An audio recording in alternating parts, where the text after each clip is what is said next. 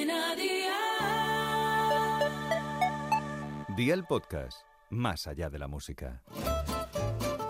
¿Qué cenó hoy? Con Masito.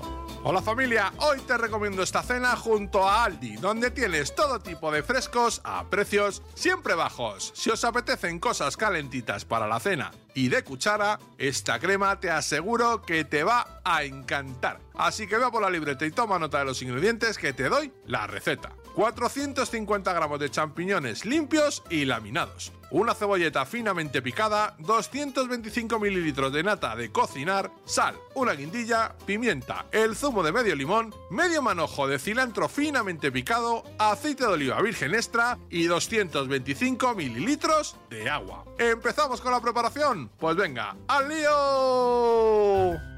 Pocha la cebolleta 5 minutos en una cacerola con un poco de aceite y a un fuego de 6 sobre 9. Añade los champiñones, una pizca de sal y la guindilla. Cocina 5 minutos. Echa el zumo de limón, el agua, remueve y cuece 10 minutos a un fuego de 7 sobre 9. Quita ahora la guindilla, vierte todo en un vaso de batidora y tritura hasta obtener un puré. Incorpora la mezcla de nuevo en la cacerola junto con la nata y lleva a ebullición removiendo de vez en cuando. Si te quedó muy espesa, agrega un poquito más de agua. Sirve y espolvorea perejil por encima y amigo mío, ya tienes la cena lista. Así de fácil, así de Aldi. Consejito del día, puedes reservar algunos champiñones laminados para ponerlos encima de la crema. Si no consigues champiñones frescos, te quedará también muy rica con cualquier variedad de setas o champiñones congelados. Los deberes para mañana te los dejo por aquí. Tres berenjenas medianas, aceite de oliva virgen extra, sal,